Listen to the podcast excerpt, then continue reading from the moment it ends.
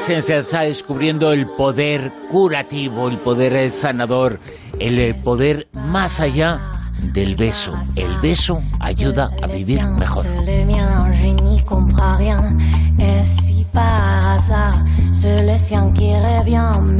Y sobre el beso y lo que la ciencia está descubriendo del beso hablamos esta noche aquí en Eureka con Martínez. Mado, muy buenas, ¿qué tal? Buenas noches, muy bien. Bueno, eh, estamos eh, fantásticamente hablando de un asunto que nos vas a comentar que no es eh, propiedad solamente de los seres humanos. Pues no, lo que pasa es que es una cosa un poco rara. O sea, el, beso, sobre todo el beso romántico, tal y como lo entendemos nosotros en la sociedad occidental, eh, no, no existe prácticamente en el reino animal. Sí que es cierto que los chimpancés se besan, eh, especialmente los machos entre ellos, cuando después de una pelea, ¿no? Como que se besan un poco así como para hacer las paces en plan, bueno, venga, vamos a darnos la mano, bueno, pues nos damos un beso, ¿no? Después de pelearse. Y, que los bonobos eh, se besan con lengua y todo. O sea, hay en plan tornillo, tornillo, beso de tornillo con lengua. Y, pero bueno, lo que pasa es que los bonobos son una especie primate muy, muy, muy sexual, está muy estudiada su, su, su, vertiente, su faceta sexual, y ellos, pues ya sabes que su forma de saludarse es echar un polvo. Pues nosotros nos damos la mano y ellos, pues directamente se saludan así. Hola, ¿cómo estás? Venga, pues vamos a. Y lo hacen. Jolines, los bonobos, ahí no hay mito, ¿eh? No, no, no, bonobos son así. Y bueno, eh, entonces es como, ¿por qué, por, qué, ¿por qué nos besamos, no? Los seres humanos, ¿por qué? Porque lo hacemos y, y porque es una práctica tan, tan inexistente dentro del reino animal, o por lo menos en la mayoría de, de especies, ¿por qué no lo hacen?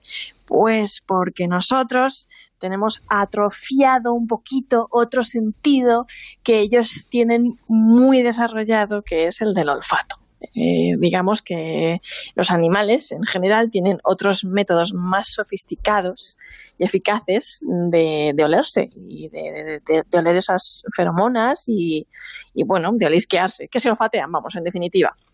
Mientras que, eh, pues nosotros, según los científicos, tenemos el beso humano como una forma de olernos genéticamente. Es decir, nosotros utilizamos el beso para evaluar el grado de compatibilidad con esa persona y nuestra compatibilidad a nivel genético de su, de su ADN, ¿no?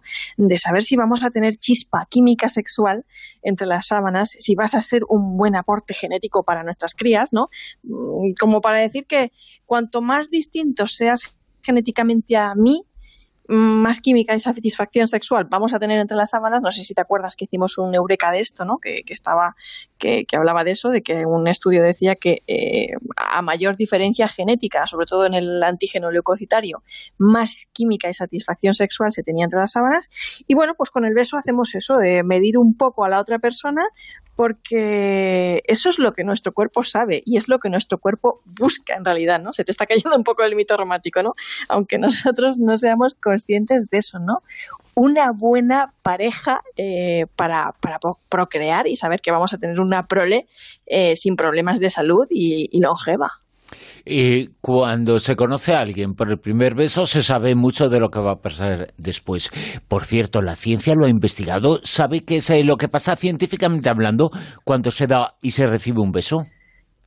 Eh, claro, claro que lo sabe. Sabe que cuando nos besamos, pues eh, se produce en nuestro organismo, yo diría que algo así así como una borrachera, no sé cómo explicarlo. Es como un subidón de dopamina, un subidón de epinefrina, un subidón de oxitocina, de serotonina, de endorfinas, no imagínate. La dopamina por un lado dándote subidón, recompensa, confianza, autoestima, etcétera. La epinefrina, eso que hace que te, se te acelere el ritmo cardíaco, se te dilaten las pupilas, te entre así como un calorcito corporal, ¿no? La oxitocina, que como sabemos es la hormona del, del, apego, del amor, del lazo romántico, eh, la serotonina, esa hormona de la felicidad, y las endorfinas, pues esas, ese, ese esa hormona del bienestar, que a veces es como 20 veces más potente que los medicamentos para el dolor que encuentras en las farmacias. Y una cosa muy importante también, hace que descienda el cortisol, que es la hormona del estrés. Es decir, nos relaja.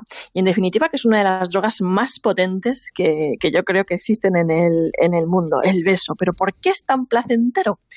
Pues porque en nuestros labios nosotros tenemos miles de terminaciones nerviosas, así como 100 veces más que en la yema de los dedos. Es una zona súper erógena y al mismo tiempo es la zona erógena del ser humano que más expuesta llevamos. La llevamos ahí, pues descubierta eh, en la cara y, ahí está, es nuestra zona erógena.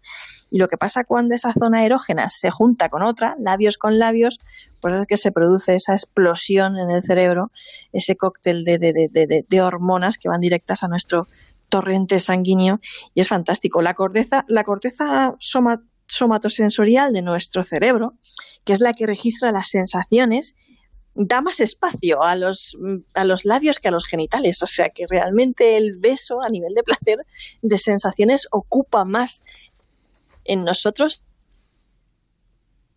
Son los estudios que demuestran que recordamos más el primer beso con una persona que el primer encuentro sexual.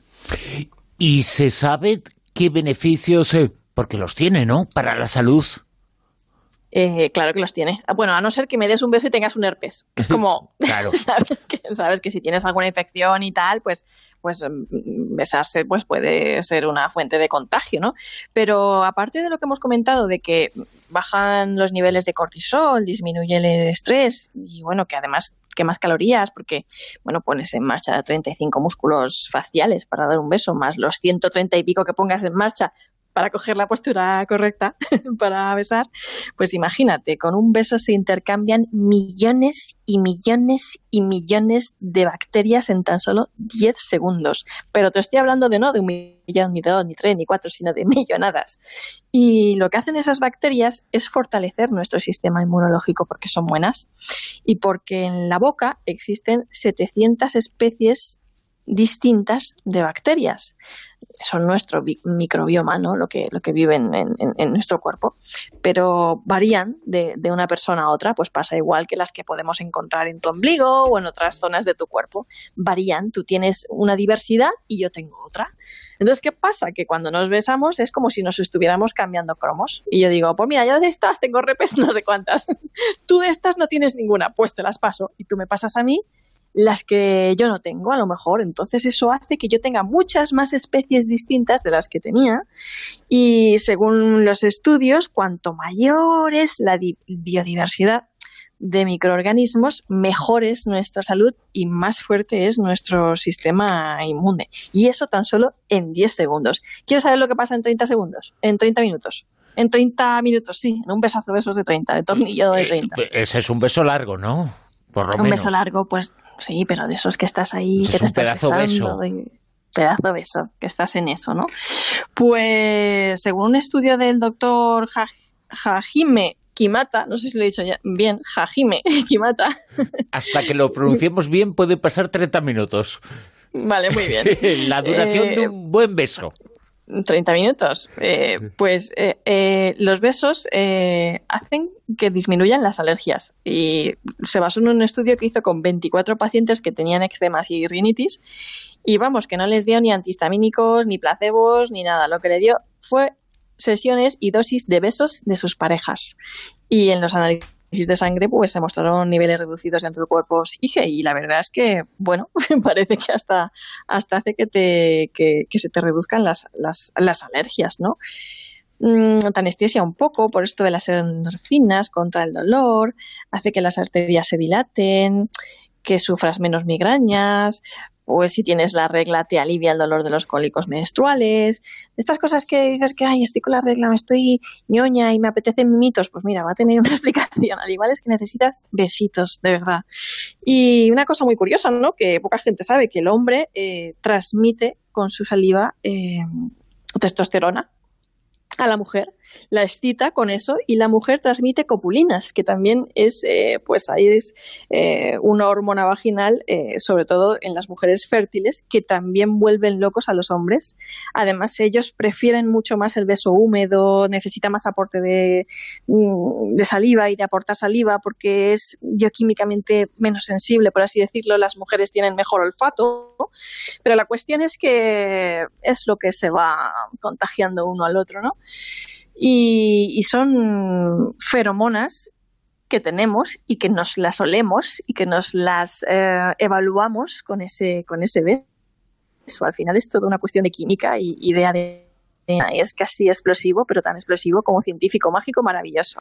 ¿Y pero tú crees que el beso... ¿Existe el beso? ¿Existe ese beso? ¿El que nos vas a contar, el perfecto? ¿Existe el beso perfecto? Bueno, según algunos antropólogos e investigadores existe. Pero también tengo que decirte que a lo mejor mm, el beso romántico, tal y como nosotros lo entendemos, no existe en todas las culturas. Luego, si quieres, lo hablamos. Pero sí que existe el beso perfecto según algunos científicos, ¿no? Lo primero que dicen es que eh, antes de besarnos nos tenemos que conocer un poquito. O sea, eso de por la noche salimos y el primer desconocido nos besamos y tal, Mm, como que no, porque eh, no va a hacer que, fluya la oxitocina por ahí corriendo libre en nuestro cuerpo, ¿no? Funciona mejor si ya conoces bien a esa persona o la conoces un poco, o la conoces de tiempo y estás ahí como deseando un poco, ¿no? Eh, por lo tanto, que si mm, se roba un beso, te lo roban o lo robas, eh, que sea que robemos al conocido. Sí, que los robes al conocido. Y además, eh, labios pintados. Labios pintados, rosa, bien marcados, son señales de, de, altos niveles de estrógeno, de mayor fertilidad para un hombre. Anticiparlo también es un buen consejo según estos expertos. Es como cuando eres adolescente y estás anticipando ahí el momento, ¿no? Imaginándolo y tal, pues con eso ya te va subiendo la dopamina. Es como mayor placer y motivación estar sobrio, o sea, nada de alcohol. El alcohol nubla, el alcohol no te deja sentir esas sensaciones placenteras, ese torrente de hormonas del que hemos hablado. No, no vale. Higiene, por supuesto, un aliento fresco que como hemos dicho además las mujeres tienen el olfato muchísimo más desarrollado y, lo que recomiendan es pues que se tenga siempre una buena higiene bucal, un aliento fresco em, y que estés a gusto y en un lugar más o menos conocido y que improvises lo menos posible, es decir, que realmente estés en un sitio a gusto donde te sientas con confianza y bueno pues controles un poco el, el tema, ¿no? Y William Kane en el libro del arte del beso pues él decía que había que innovar un poco y que el 53% de las mujeres preferían a los hombres bien afeitados. Eh, y que el 96% de las mujeres, una cosa muy curiosa, eh, preferían los besos en el cuello. Es decir, que, les gustaba eh, mucho que las besaran en el cuello, mientras que esto solo le pasaba al 10% de los hombres. Y hay un estudio muy curioso en la Universidad de Essex que hicieron con prostitutas que, pues, parece ser que es un poco como en la película Pretty Woman, que evitan y no quieren dar besos porque, pues, eh, un beso parece que expresa un deseo genuino de amor hacia la otra persona, ¿no? Y, bueno, ahí está, que, que ese es el beso romántico del que hemos hablado, ese que nos dice cuál es la idoneidad de nuestro pretendiente, la forma de preservarlo también y que lo recordamos en un 90% mejor que la primera que la primera relación, ¿no? Es curioso, muy curioso, pero yo quiero preguntarle a los oyentes si ellos piensan o, tú piensas que el beso es algo universal o siempre eh, Eso te iba a preguntar ahora, si es propio de nuestra cultura o de todas las culturas. Bien, pues hasta hace poco se pensaba que era eh, algo universal presente en el 90% de las culturas. Claro que ahí se habían tenido en cuenta todos los tipos de besos, pero no el beso romántico del que estamos hablando. Y un estudio muy reciente del Instituto Kinsey de la Universidad de Indiana dice que solamente está presente en 46 sociedades. Solo 46 sociedades practican el beso romántico en los labios, ese beso de pareja, y que esto pues habla un poco de que, bueno, que en Occidente lo tenemos súper aceptado, pero es un, un prejuicio etnocéntrico de, nuestro mundo occidental porque para el 64% del resto de las culturas es algo repugnante. En algunos lugares incluso te pueden poner una multa de miles de euros si te das un beso en la calle. Y bueno, eh, también es curioso que hay algunos estudios que dicen que, que el beso en relación con este estudio también que se ha realizado, que el que hemos comentado ahora, que solo está presente en 46 sociedades, dice que se encuentra más presente en las sociedades industrializadas, eh, pues eh, más complejas, etcétera, y que no es algo tan habitual en sociedades menos complejas o rurales. ¿Por qué? Pues no se sabe muy bien por qué. Se sospecha que eh, pues nosotros en el mundo occidental actuamos mucho pues por esa idea de amor romántico que seguramente hunde sus orígenes en el amor cortés, toda esa poesía trovadoresca, etcétera, etcétera. Mientras que en otras sociedades donde los matrimonios son concertados y todo eso, pues no importa tanto porque eh, nosotros, por así decirlo, sí que necesitamos olernos, ¿no? Para saber si vamos a tener esa compatibilidad de ADN con la otra persona, ¿no? Pero en las sociedades donde los matrimonios son concertados eso no importa, porque ese es o esa es la que te va a tocar, ¿no? Entonces esa compatibilidad no importa. Es una de las teorías que se ha barajado. También estos investigadores se preguntaron si existía en la antigüedad. No han encontrado evidencias de que bueno, el beso eh, romántico estuviera presente en las sociedades antiguas como el neolítico, por ejemplo. Pero sí que tengo que decir que hay un petroglifo muy bonito en la cueva de la Marche en Poitiers, en Francia, de más de 10.000 años de antigüedad, en el que aparecen lo que parecen ser dos personas, dos enamorados besándose, precioso. Luego, si podemos, lo ponemos en Twitter. Y yo hago una última pregunta, y te contesto si quieres a la pregunta también yo. ¿Cuál es para ti el beso perfecto? Jolines, vaya cuestión, ¿no? El beso perfecto no se ha producido todavía. Ah, bueno, vale. El beso perfecto es el que se dan dos personas cuando están enamoradas. Quedas enamorado. Ajá. Los Yo creo que ese es el perfecto. Los dos mejor que uno, que si no vaya mal. Entonces, ese no es el beso perfecto, ese es el beso imposible. Bueno, no seas tan negativo, Bruno. No seas tan negativo. Lo que pasa es que, bueno, llegará. Llegará. Bueno, eh, es posible, es posible. Mientras tanto, pues eh, liberamos oxitocina así, ¿no? Que, nos la den y que la demos. Claro, además que cualquier beso, cualquier gesto de afecto, de amor, de cariño, de aprecio en la mejilla, en los párpados, un abrazo, con eso ya estamos eh, segregando y, generando oxitocina. Y creo que son costumbres y formas y modos de relacionarnos. No sé si llegaremos a lo de lo ponemos, eso ya no creo que sea muy recomendable, lo de saludarse sexualmente, pero sí que creo que cualquier muestra de afecto pues no puede generar ningún mal en nuestra sociedad. Al contrario, creo que todo lo que generaría sería buen rollo, buenas energías y buen feeling. El poder eh, del beso, las características eh, mágicas y científicas eh, del beso esta noche en Eureka con Mado Martínez. Muchas gracias, Mado. Un abrazo.